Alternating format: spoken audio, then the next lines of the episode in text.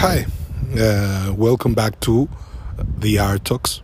Um, this podcast, which has been going on for some months now, and uh, for the time being, it's been focused on understanding the birth of modern art and the concept of modernism throughout uh, the beginning of the century, because uh, modernism does imply different things uh, depending on the context.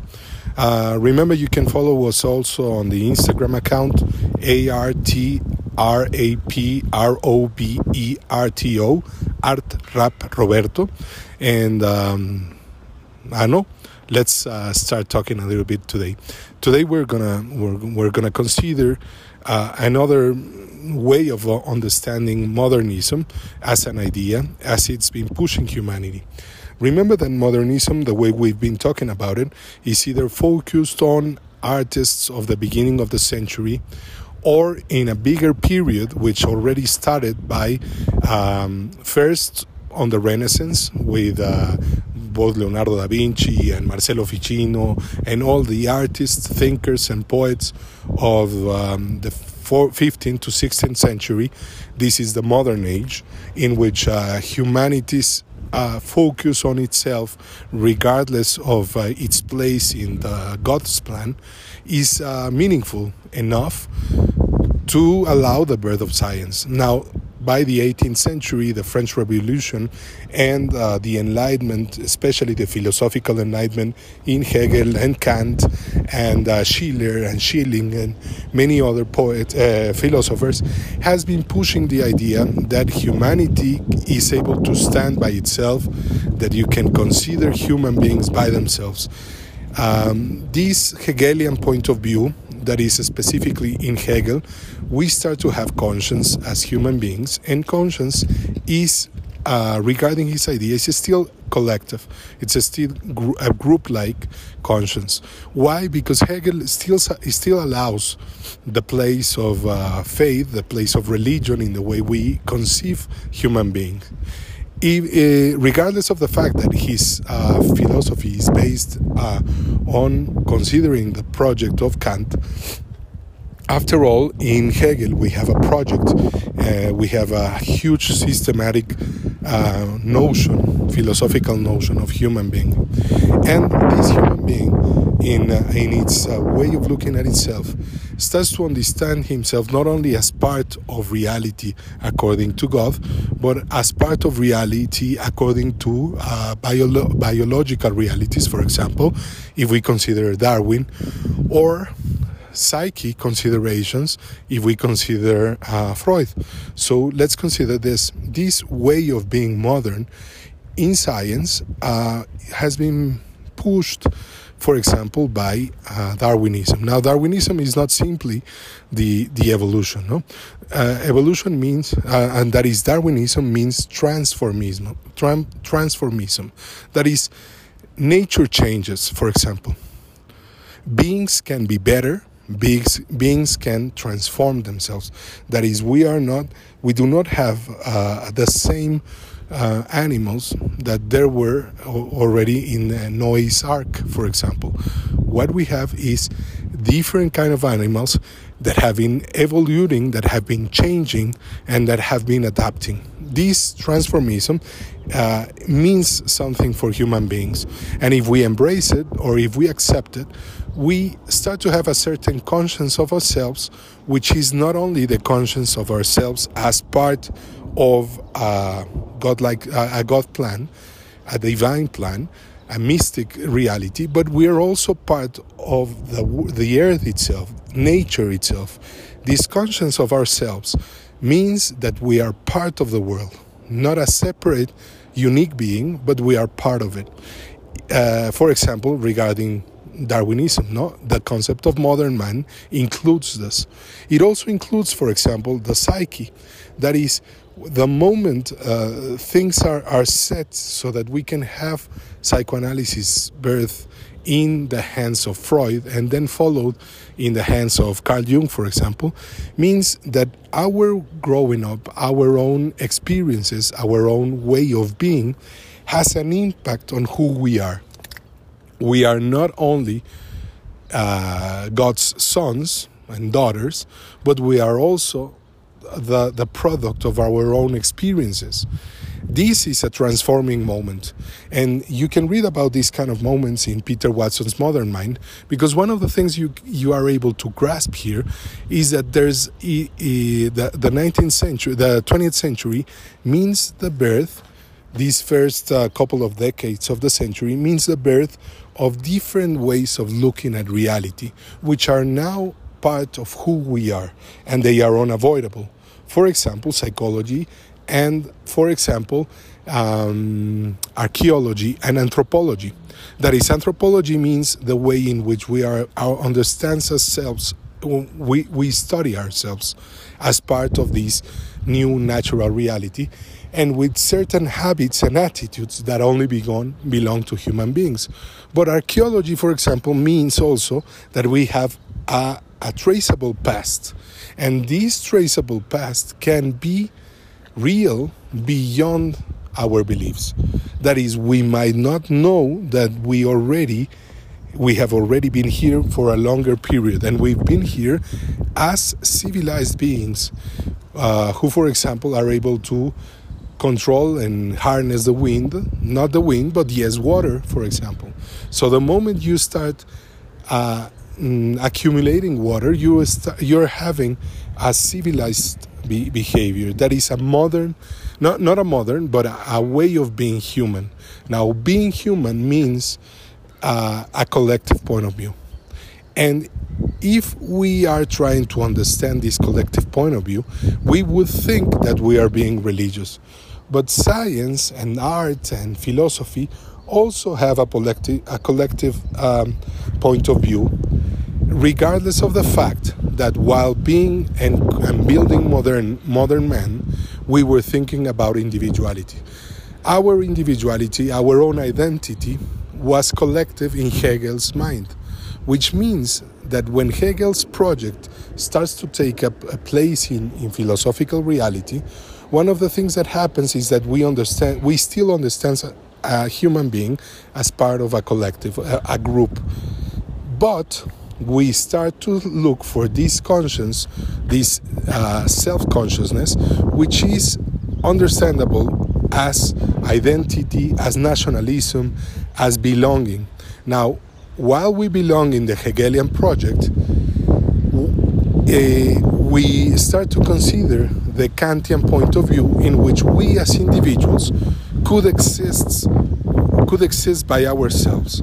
This would mean a, cer- a certain degree of self-consciousness which is based on the individual and not on the group, not on humanity itself. So what we're finding out is that humans would be autonomous or would be worth a while by themselves as art would. That is, in Kant, we have uh, autonomous artworks, whereas in Hegel, artworks are collective. Now, if we keep on following the thread of Kant, we'll find ourselves with the beginning of the 20th century, in which while the collective is obsessed with this belonging, with this nationalism, with these identities, certain human beings are starting to be uh, focused on themselves, which means their self consciousness is starting to be the birth of individuality.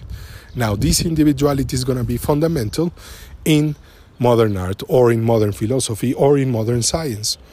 For example, you're going to find it philosophically in, in the project of Heidegger, in Nietzsche, but yes, you're also going to find it in Gadamer more recently, which means that the idea of truth and play can be found within self consciousness. But while you're looking for this understanding of yourself, the, at the end of this conscience, you're always gonna find universality. Now, this is interesting for art.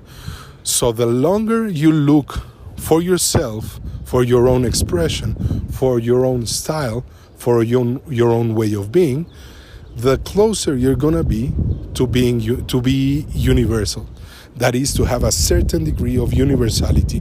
For example, if you consider Franz Marc's uh, Blue Horses, he, he, by the time he's doing the the, the blue Blaue Reiter with uh, Kandinsky, they are looking for something for a synthesis, for a, a certain symbolist way of understanding themselves as human beings, of understanding reality by their own way of looking at it.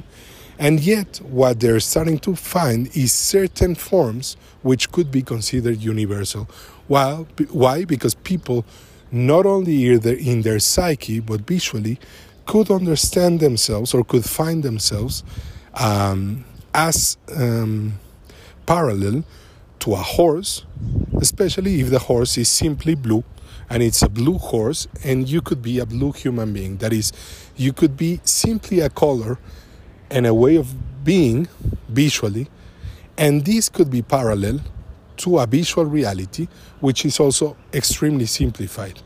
Thus, Kandinsky and Paul Klee and others are going to find that abstractions uh, look, which could have started as a style, is one of some of the first steps of this very individual way of being part of a collective. That is, through the spirit, would say Hegel, but through the essence would be the comment on Brancusi or in Franz Marc or in Kandinsky that is finding the substance of human being, the substance of the image, the most rooted and original uh, thoughts, which at the end of it all are ideas.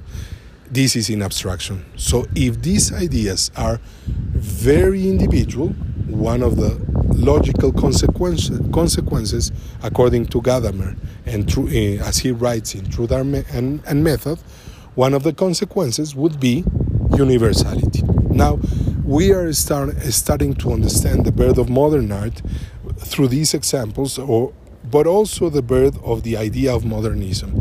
Because modernism right now is understood as this utopic project that can be debated and has been debated for the past 30 years as according to postmodernism. Now, postmodernism comes from Jean Paul Lyotard, and um, in one in his different books, one of the things he realizes is that the modern project started to succeed. Now, when it started to succeed, we started to live in a world in which there were great narratives uh, Marxism, capitalism, um, religious narratives, and they were not reaching, as modern life was not reaching, a perfect world, which was utopic. We were instead reaching the walking dead, that is dystopia. If we were to reach dystopia while pursuing utopia, while pursuing a perfect world, we were reaching something which was wrong. That means that people were depressed about it. Neither your individuality, nor your collective, nor the great narratives are taking you to a better world.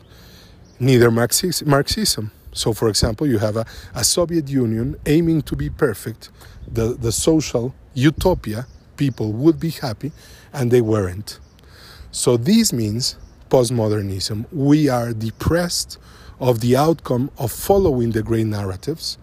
We are depressed of the reality brought by modern world, industrial world, economically um, a, on, on unbalanced world. And one of the things that happens is that modernism fails. And the great speech, the great discourse of these past 40 years, etc., in certain uh, artistic areas and in cert- certain philosophies, has been that the project modern, uh, the, the modern project failed. But the point is that they are not grasping, we are not grasping the fact that moder- modernism is a project, which means it is utopic, which means you need to work for it to be perfect, and you're probably not going to reach it, but that is the outcome of living in a project. Now, if you live in the modernism modernist project, in a modernist project, you would find yourself that postmodernism would only be a stage on it. That is, you would only be depressed or you would only be sad about it, of not reaching the great objectives, because it's only a step. It's not the definite point. We are in the modern project, which means it is still alive.